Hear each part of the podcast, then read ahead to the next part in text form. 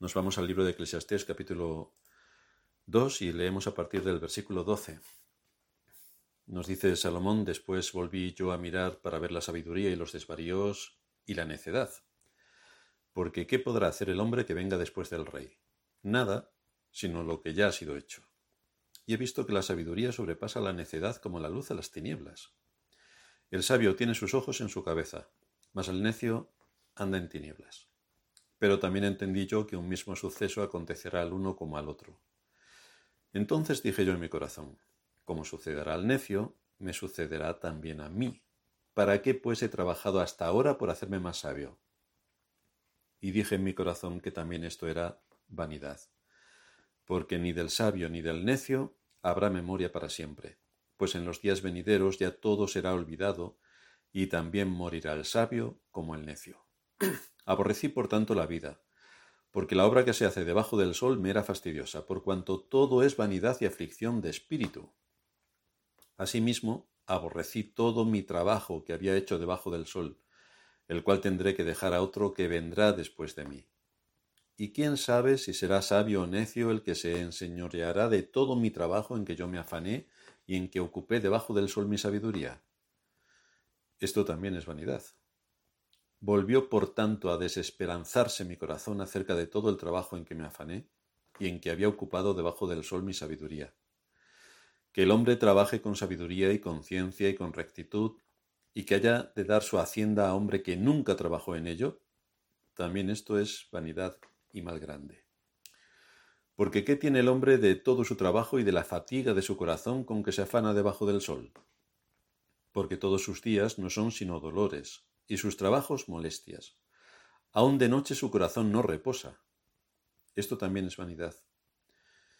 No hay cosa mejor para el hombre sino que coma y beba y que su alma se alegre en su trabajo. También he visto que esto es de la mano de Dios, porque ¿quién comerá y quién se cuidará mejor que yo? Porque al hombre que le agrada, Dios le da sabiduría, ciencia y gozo, mas al pecador da el trabajo de recoger y amontonar para darlo al que agrada a Dios. También esto es vanidad y aflicción de espíritu. Como estuvimos viendo, Salomón se detuvo a comparar qué era mejor, la sabiduría o el entretenimiento, el ocio, el perder el tiempo.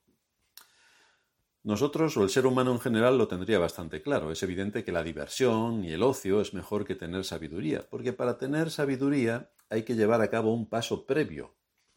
Hay que estudiar con profundidad e invertir mucho tiempo en formación, aparte de desarrollar un espíritu crítico y lógico. Y esto no es algo agradable, porque requiere mucho esfuerzo. Es mejor, como ocurre en nuestra época, a todos los niveles, empezando por la Iglesia y terminando por la clase política, es mejor tener una mente infantil. Desde luego seguir el juego a la corriente de moda. No pensar mucho y dejarse arrastrar. Y esto es lo que lamentablemente encontramos en general. Y aunque esto provoca que la gente se esté engañando a sí misma y sean engañados, como el cuento es general, todos creen que viven en el mejor de los mundos, sin caer en la cuenta de que el engaño que les envuelve es atroz y que todo es mentira. Por esto Salomón compara esta conducta permisiva e infantil con la sabiduría y llega a la conclusión de que todo es vanidad, porque tanto el sabio como el necio morirán. Y esto provocó en Salomón un estado de ánimo que le obligó a decir en el versículo 17, y aborrecí la vida. La aborrecí. Pero no solamente aborrecía la vida, porque continúa hablándonos de algo más que había llegado a aborrecer, que aparece en el versículo 18. Asimismo, aborrecí todo mi trabajo que había hecho debajo del sol, el cual tendré que dejar a otro que vendrá después de mí. Todas aquellas grandes obras que Salomón hizo, sus casas, sus jardines, sus estanques, sus palacios, todas las cosas que tenía para su disfrute, las llegó a aborrecer, porque su alma seguía estando insatisfecha. La grandeza de lo que Salomón llegó a acumular y lo que logró, nos la relata este mismo capítulo a partir del versículo 4.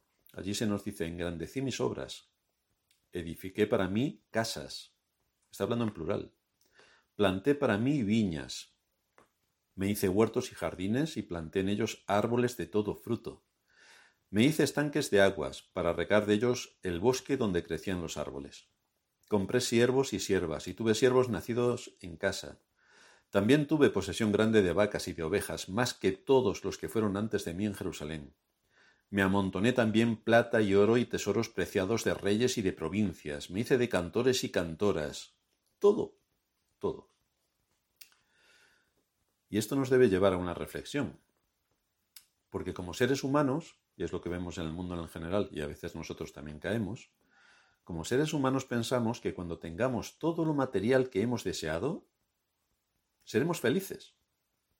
Que las posesiones nos darán la felicidad. Que el dinero nos dará lo que tanto ansiamos en nuestro interior.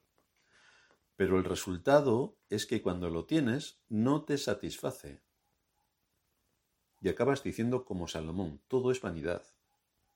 Y esto es así porque somos también seres espirituales y nada puede satisfacer el alma sino Dios, que es espíritu.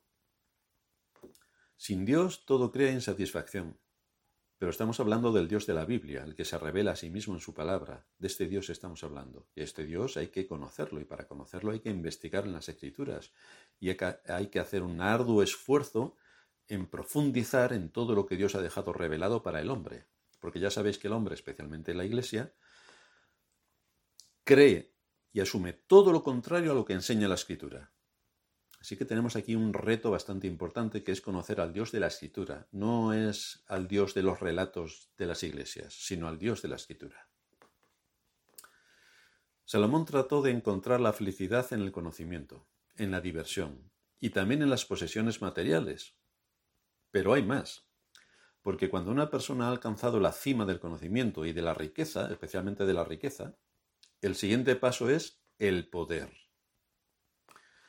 Hay muchos ricos que en realidad no les estimula nada la riqueza, porque ya la dan por supuesta, ya tienen todo lo que pueden desear con su dinero. Pero lo que les mueve es el poder, el poder, ejercer su dominio, someter a quienes le rodean, ya sea por las malas como se hacía antiguamente, o por las buenas como ahora, donde la ingeniería social ha conseguido que los temas ideológicos estén por encima de los lógicos. Menos mal que vivimos en el siglo XXI, que como todo el mundo sabe, la ciencia nos muestra todo tal y como es. Bueno, eso era en el siglo, no sé, menos siete. Pero desde luego en este estamos con temas ideológicos, no lógicos. Ya no se tiene en cuenta la verdadera ciencia, ni la economía, ni la religión en cuanto a sus fundamentos, sino que todo es ingeniería social para hacer que todos esos entornos caigan en las garras del poder político, las garras de la política ideológica, y que se pervierta el sentido de absolutamente todo, haciendo que lo malo sea bueno y que lo bueno sea malo, porque eso es ser progre, es vivir en el siglo XXI, y lo demás es ser un fascista y un cavernícola, claro que sí.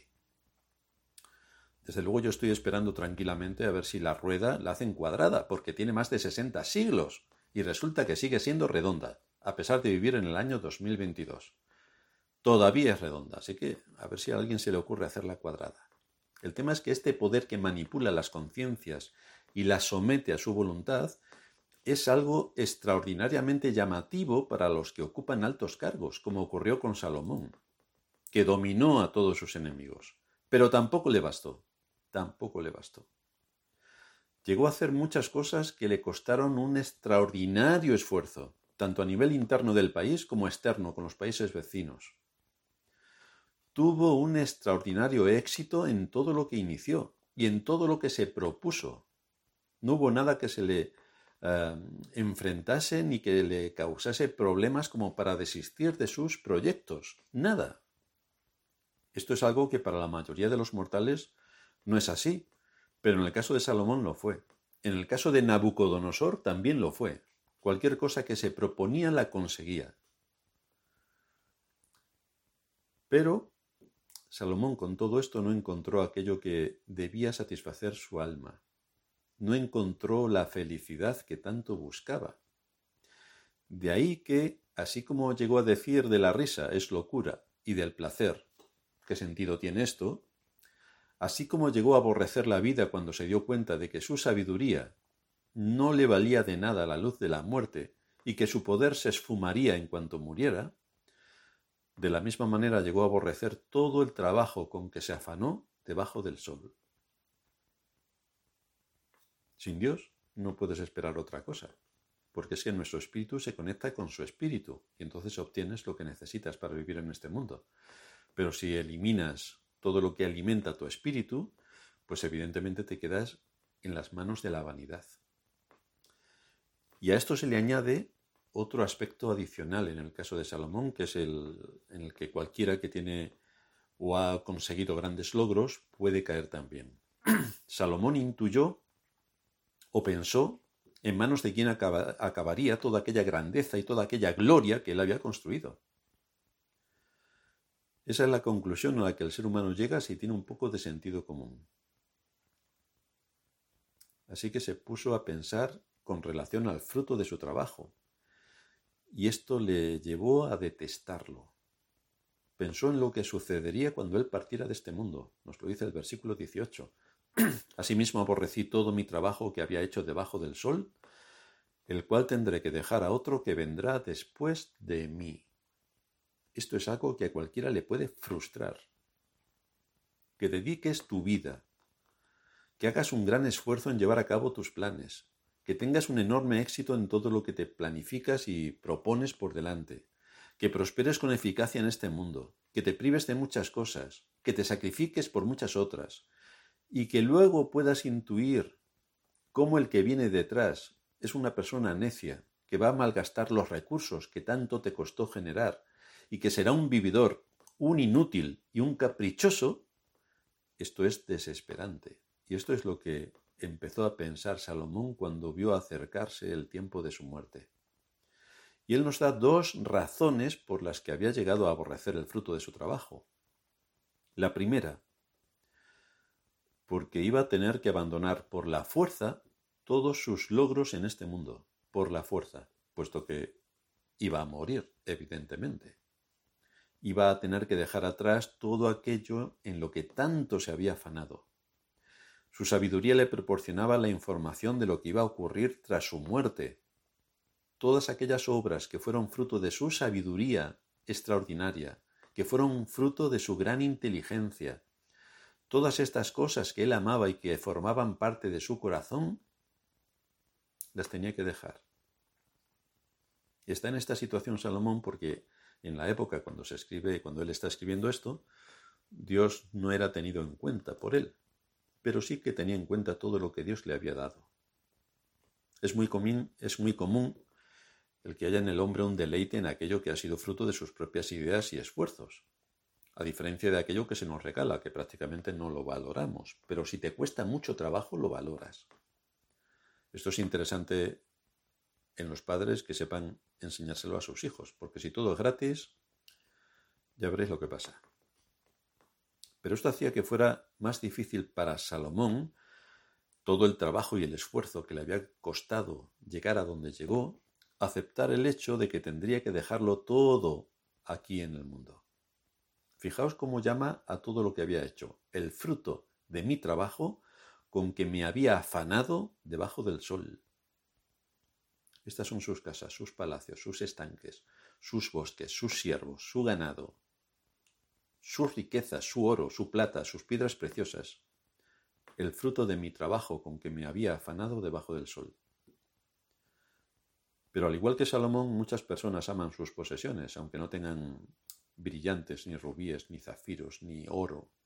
Aman sus posesiones, aman su pequeña casa, aman su pequeño coche, aman su batidora. Y les duele enormemente el tener que dejarlas después de todo el trabajo que les ha costado. Pero recuerda que aunque tú ames tus posesiones, ellas no te aman a ti. Recuérdalo. Y sobre todo que algún día tendrás que dejar todo aquello que tanto amabas en este mundo. El Salmo 49 en el versículo 11 es bastante interesante y nos habla de esto. Nos dice su, su íntimo pensamiento es lo que había en la mente de Salomón en esta época y la que hay en la mente de muchos en nuestra generación. Su íntimo pensamiento es que sus casas serán eternas y sus habitaciones para generación y generación. dan sus nombres a sus tierras. Esto es lo que nos encontramos.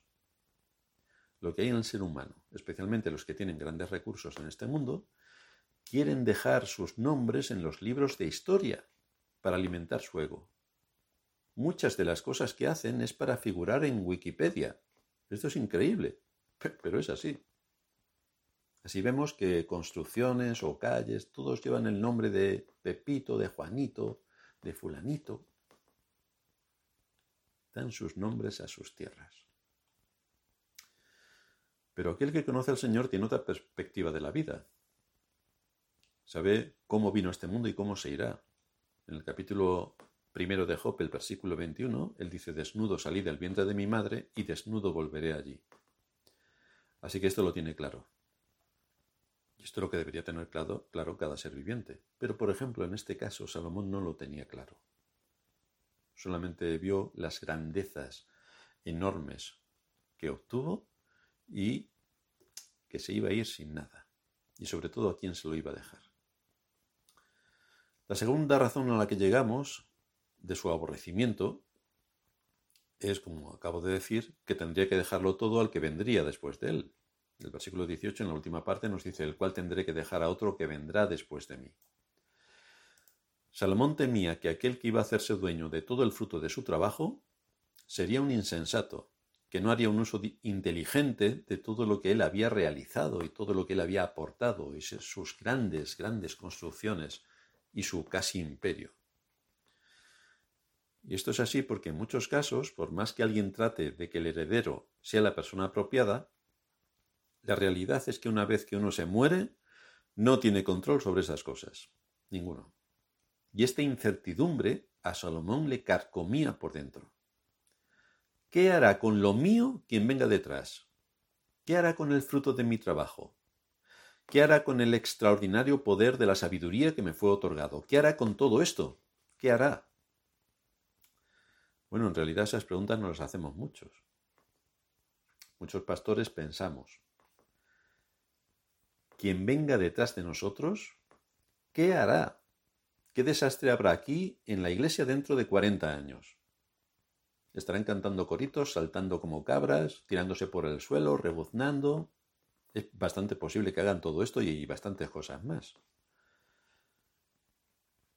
Lo que ocurre generalmente es que si los que han estado en las iglesias en siglos pasados levantaran la cabeza de lo que ahora se hace en sus iglesias, desde luego se volverían a morir de un infarto.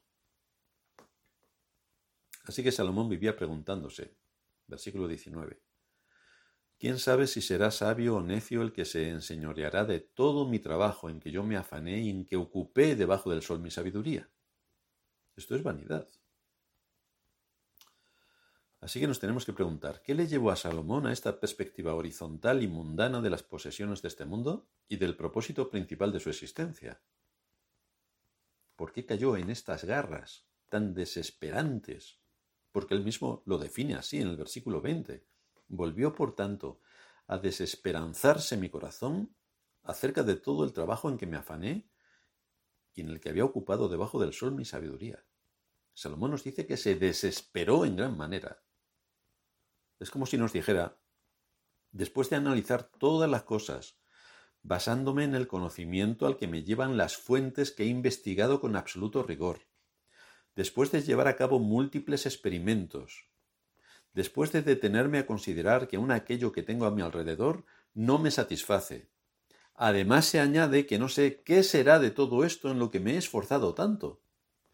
Así que después de que me convencí de que nada de lo que he hecho va a prosperar, me entró una gran desesperación. Perdí toda esperanza. No le vi sentido a mi vida, ni a las cosas que hacía en ella. Y entonces caí en una profunda depresión. Así que veis que los ricos también se deprimen. Los ricos también tienen dolores extraordinarios por su riqueza. ¿Por dónde van a quedar posicionados en la historia, qué pasará con sus bienes, qué pasará con tantas cosas que ellos han hecho, qué pasará, qué pasará. Salomón llevaba bastante razón en todo lo que estaba exponiendo. Porque si observamos el magnífico templo que él construyó, fue profanado por los mismos israelitas, fue saqueado y luego destruido por sus enemigos. Hoy solamente queda el muro, que le llaman el muro de las lamentaciones, pero no sabemos ni siquiera si era el real, porque hubo luego algunas reformas. Así que la palabra que Salmón usa y que se traduce me desesperé nos muestra el estado anímico en el que cayó después de darse cuenta de esta triste realidad, después del gran trabajo que había desarrollado. Si nosotros hubiéramos podido entrar en el templo de Salomón, nos hubiéramos quedado boquiabiertos de la majestuosidad del templo, de la riqueza del templo, de la solemnidad que había en el templo, de cómo estaba todo al detalle, milimétricamente diseñado, una obra de ingeniería que Dios mismo, Dios mismo les dijo cómo la tenían que hacer y en la sabiduría de Salomón haría sus palacios, sus casas, sus estanques con unos detalles realmente impactantes. Como él puso en este mundo su confianza, que le dio fortaleza para pensar así de acuerdo a su sabiduría, pues entonces se desesperó. Evidentemente. No tuvo en cuenta a quién o quién era quien le había dado la sabiduría, y que como fruto de ese gran don él había podido construir este imperio. Y esto es lo que pasa cuando se olvida al dador de los dones, al dador de las capacidades, al dador de las oportunidades. Que si uno se olvida de esto, piensa que es uno mismo quien lo ha conseguido, cuando no hay absolutamente nada que consigamos. Todo viene a través de la providencia y según los decretos de Dios. A uno nos hace, nos hace altos, a otros bajos, según su voluntad. Nos hace nacer en el siglo XX, a otros en el XV, a otros en el menos uno. En síntesis, son muchas cosas las que tienen que concurrir para que el fruto se obtenga. Y Dios le permitió a Salomón tener un amplio dominio sobre temas científicos, políticos, geográficos, de todo tipo. Salomón llegó a pensar que viviría para siempre pero también cayó en la cuenta de que su vida era efímera. Salomón se olvidó de Dios en una época y por esto cayó en esta frustración y en no encontrarle el sentido de su vida. ¿Y a qué conclusión nos lleva esto? Pues a que tenemos que recordar exactamente lo que somos, para que el orgullo, como en el caso de Salomón, no nos derribe, Dice el apóstol Pablo en 2 Corintios 4:7 que tenemos este tesoro en vasos de barro, para que la excelencia del poder sea de Dios y no de nosotros. Así que todo lo que podemos hacer en este mundo a través de nuestros cuerpos, de nuestra inteligencia, de la sabiduría que cada uno pueda tener, es un tesoro que está en vasos de barro, para que todos sepamos que el barro se rompe y aquí se acabó todo. Y para que sepamos reconocer en medio de todo esto la excelencia del poder que es de Dios, no nuestra. Aquí Pablo sigue hablando y no se lamenta de su situación. Él sigue diciendo que estamos atribulados en todo, mas no angustiados, que estamos en apuros, pero no desesperados, que estamos perseguidos, mas no desamparados, que estamos derribados, pero no destruidos. Pablo no se está lamentando de su situación. Y a diferencia de Salomón, aquello que Pablo está haciendo le da sentido a su vida. Es decir, Pablo no tiene nada y sabe cuál es el sentido de su vida. Y está contento. Salomón lo tiene todo, no sabe cuál es el sentido de su vida y está frustrado. Y esto es lo que ocurre con todo ser humano, porque todo ser humano está compuesto por la misma materia. Pablo sirvió a Dios con temor, y esto quitó de su corazón la amargura por no obtener lo que tanto ansiaba en la tierra, a pesar de que él era un hombre grande entre sus contemporáneos. Sin embargo, él dice en Filipenses 3:7 que cuantas cosas eran para mí ganancia las he estimado como pérdida por amor de Cristo. Y ciertamente aún estimo todas las cosas como pérdida por la excelencia del conocimiento, del conocimiento, fijaos, no de la emoción, del conocimiento de Cristo Jesús, mi Señor, por lo cual por amor del cual lo he perdido todo y lo tengo por basura para ganar a Cristo. Aún estimo todas las cosas como pérdida por la excelencia del conocimiento de Cristo Jesús, mi Señor. Es evidente que tenemos que luchar por obtener lo que corresponde a nuestras necesidades. Pero una vez más debemos repetir que no podemos poner nuestro corazón en estas cosas, porque donde está nuestro tesoro, allí estará también nuestro corazón, como le pasó a Salomón. Pero ¿dónde está tu tesoro? ¿Dónde está tu tesoro? ¿Dónde está aquello que amas? Lo que más amas. ¿Dónde está? Si está en la tierra, te vas a defraudar. Tardarás un día, un mes, un año o diez años, pero te vas a defraudar. Por eso la escritura nos dice que hagamos nuestros tesoros en los cielos. Es ahí donde esperamos a nuestro Salvador, porque es un tesoro que durará toda la eternidad, no es efímero, no se pasa con el correr del tiempo. Pero para que nuestro tesoro esté en los cielos, tenemos que hacer uso de los medios de gracia. Y allí vamos a encontrar todo aquello que el alma necesita para sentirse satisfecha en Dios. Y para saber y recordar que somos extranjeros y peregrinos en este mundo y que estamos caminando hacia nuestra morada eterna. Así que esto lo debemos afianzar en nuestros corazones. Por eso Pablo acaba diciendo en Efesios 5:15, mirad pues con diligencia cómo andéis, no como necios, sino como sabios, aprovechando bien el tiempo, porque los días son malos. Por tanto, no seáis insensatos, sino entendidos de cuál sea la voluntad del Señor.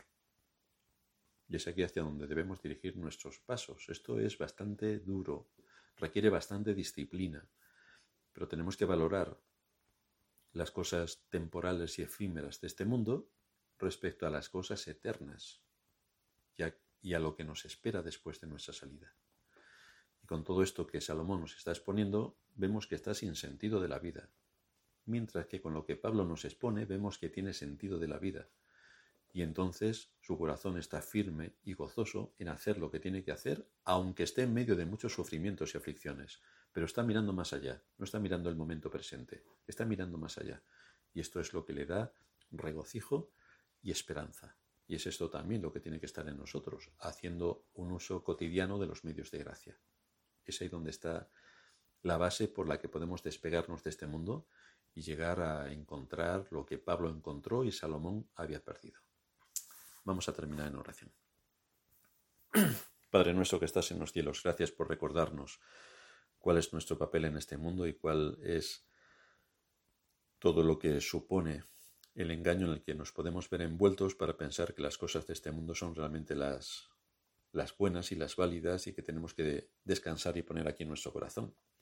Y aunque nos es lícito luchar en nuestro trabajo por tener los ingresos que nos son necesarios y nuestros eh, nuestras necesidades cubiertas a todos los niveles, también debemos recordar cuáles son los límites que esto tiene y que no pongamos nuestro corazón ni en las riquezas, ni en ser como los ricos, ni aspirar a cosas que están muy por encima de nuestra posibilidad. Ayúdanos a estar contentos con lo que tenemos, a luchar y aspirar lo que lícitamente nos corresponde, pero a no poner nuestro corazón en las cosas de este mundo, porque este mundo pasa.